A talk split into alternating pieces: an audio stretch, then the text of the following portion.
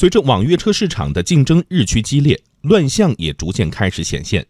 今年以来，交通运输部就网约车企业非法营运、扰乱市场秩序等问题约谈有关企业，但效果并不理想。昨天，交通运输部在微信公众号发布文章，点名部分网约车企业视约谈为耳旁风。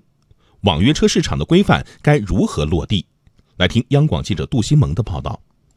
交通运输部表示，今年以来，互联网交通运输企业被约谈的消息屡屡见诸报端。目前已有北京、上海、江苏、浙江等省级或市级交通运输部门就网约车企业非法营运、扰乱市场秩序、运营安全等突出问题约谈了相关企业，通报发现的问题，提出整改要求。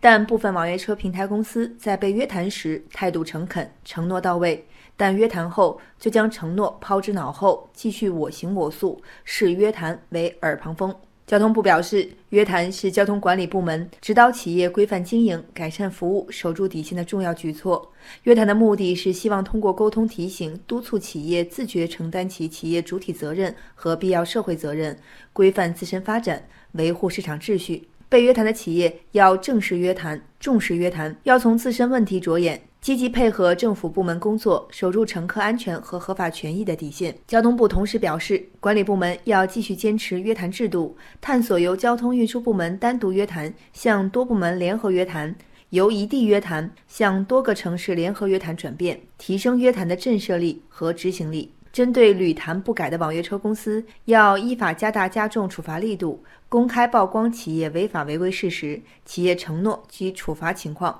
确保约谈成果落地。交通运输部新闻发言人吴春耕此前也明确，下一步我们将继续推动改革政策的落地实施，加大对各类违法违规行为的查处力度。我们还将利用信息化的手段、创新监管方式来建立联合监管工作机制，特别是要强化行业的信用体系建设，对失信的企业。该出手的时候就要出手，来营造公平有序的市场环境，进一步规范网约车行业健康发展，